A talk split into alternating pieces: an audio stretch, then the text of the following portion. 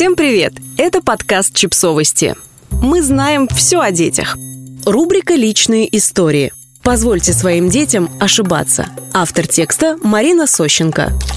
Однажды я подожгла соседей. Нет, конечно, не в одиночку. Мне тогда было лет шесть, и мы жили в деревне. В тот злополучный день я играла в компании еще нескольких детей. Мы забрели в соседние огороды, и у кого-то из нас оказались спички, которые ради интереса тут же были проверены на деле.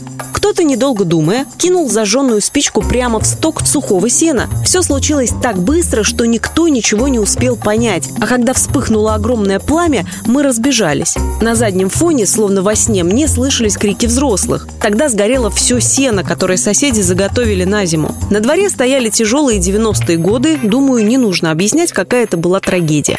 Помню, что мое сердце колотилось с такой бешеной скоростью, что казалось, что вот-вот выпрыгнет из груди. И я все думала, сказать родителям об этой ужасной ошибке или нет. Но родители все узнали еще до того, как я успела им что-то рассказать. И они ждали. Может быть, я сама приду и скажу, что стала соучастником поджога. Через какое-то время папа единожды спросил меня, имею ли я отношение к тому, что случилось с нашими соседями. Была ли я там? Я промолчала, но он, конечно же, все знал и только посмотрел на меня своими глубокими, мудрыми глазами. Мне стало совестно.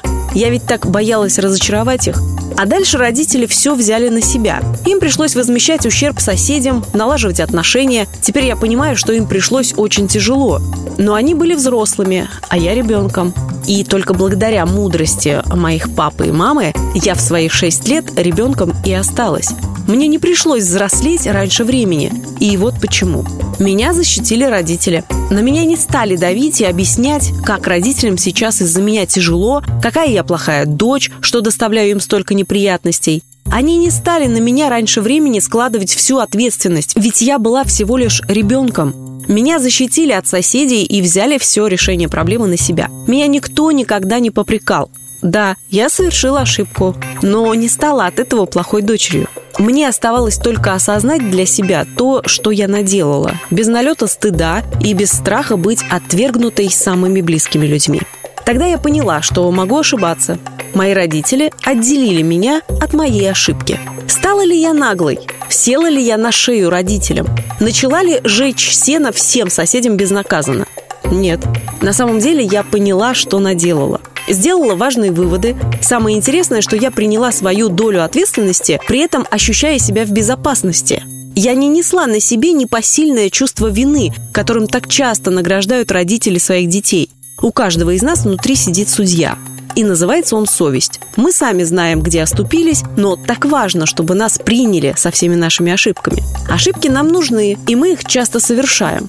Хотим мы того или нет. Но если нас не научили ошибаться в детстве, то мы потом, вырастая, никак не можем себе простить даже малейший изъян в поведении, даже малейший неверный шаг.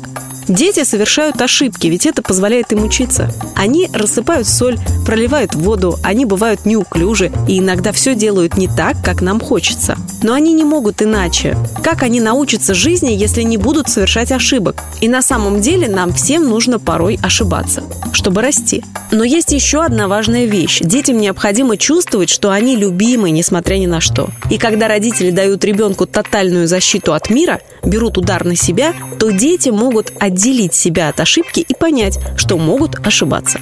Что это не конец света. Но если нас называют плохими, попрекают за каждую неловкость в поведении, то хотя мы и становимся хорошими внешне, но отныне боимся действовать, лишь бы не ошибиться, лишь бы не огорчить близких. Но если мы боимся ошибаться, значит мы боимся жить. Позвольте самим себе ошибаться, падать, но вставать и идти дальше. И позвольте своим маленьким детям быть неидеальными, совершать ошибки. И всегда будьте на их стороне.